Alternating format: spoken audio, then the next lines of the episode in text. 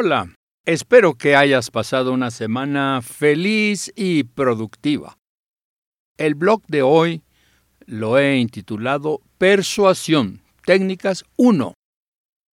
¿Para qué necesita usted el curso de hablar en público? Bueno, es que estoy dando clases en la UNAM y no me siento seguro frente al grupo. En verdad, diría que sufro mis clases. ¿Y sus alumnos disfrutan su clase? Bueno, la verdad, creo que tampoco ellos.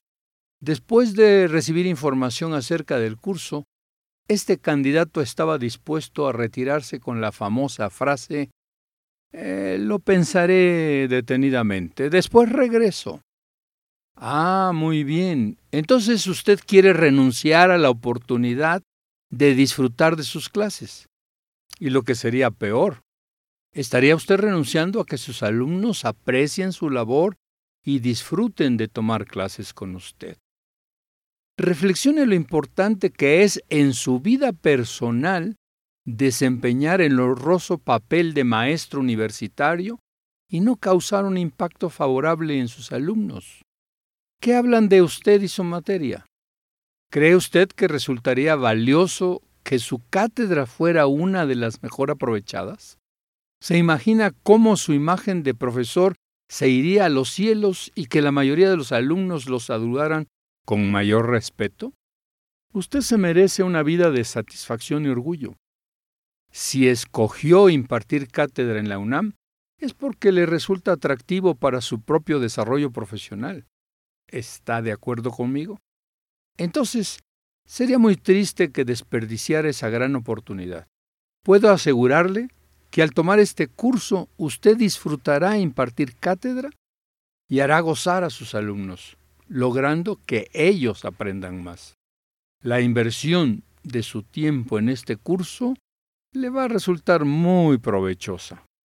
Después de esta entrevista, el prospecto se inscribió en el curso, lo tomó y le resultó muy satisfactorio.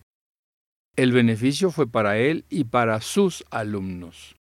Bueno, este diálogo intenta poner en claro la función de la persuasión.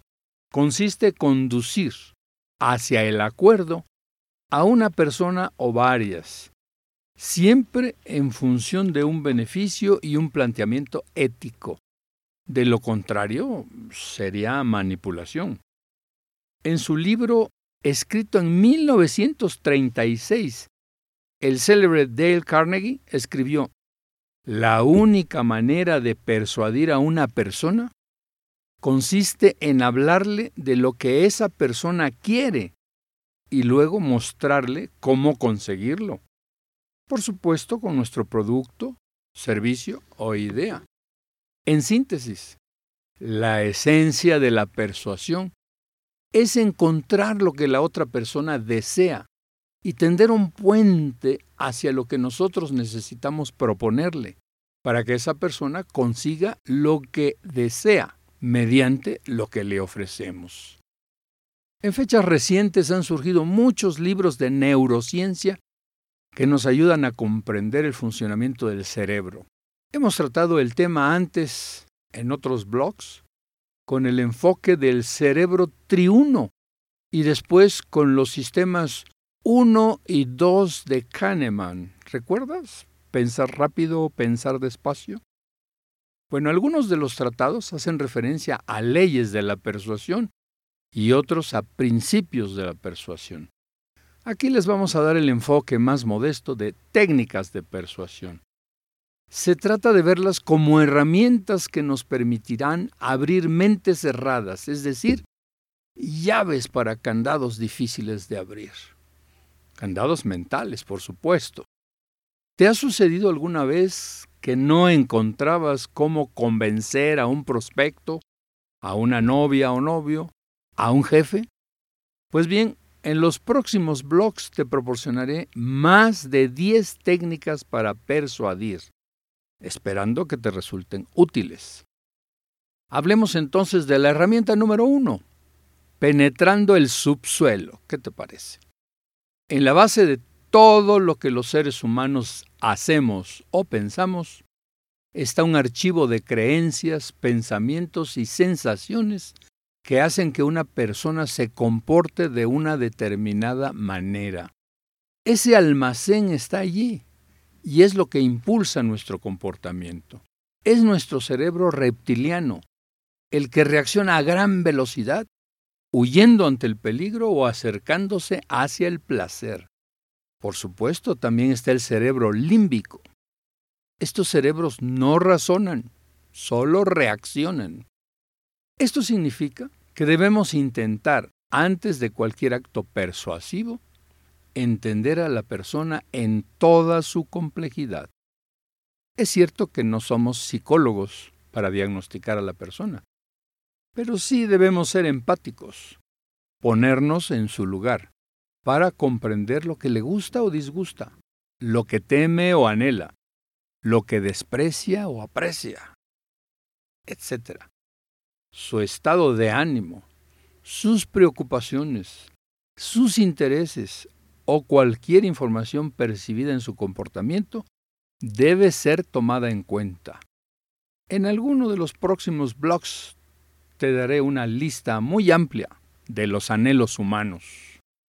Bueno, el subsuelo o el subconsciente de la persona está allí, pero no se ve.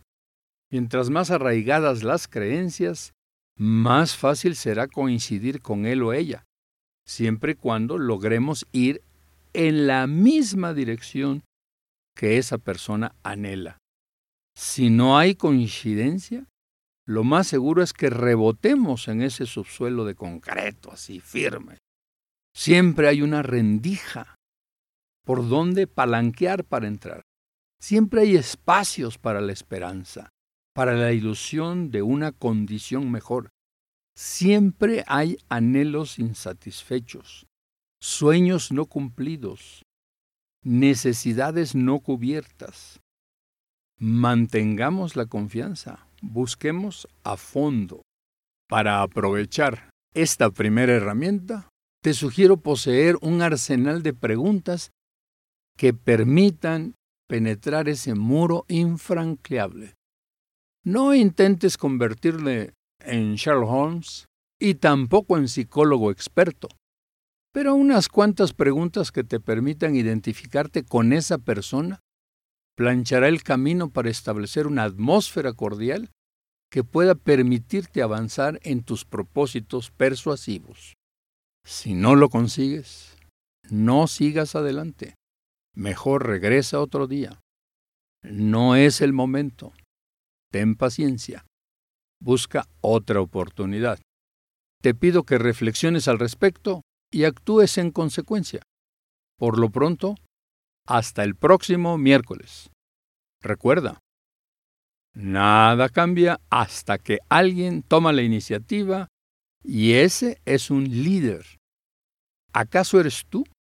Conviértete en líder persuasor.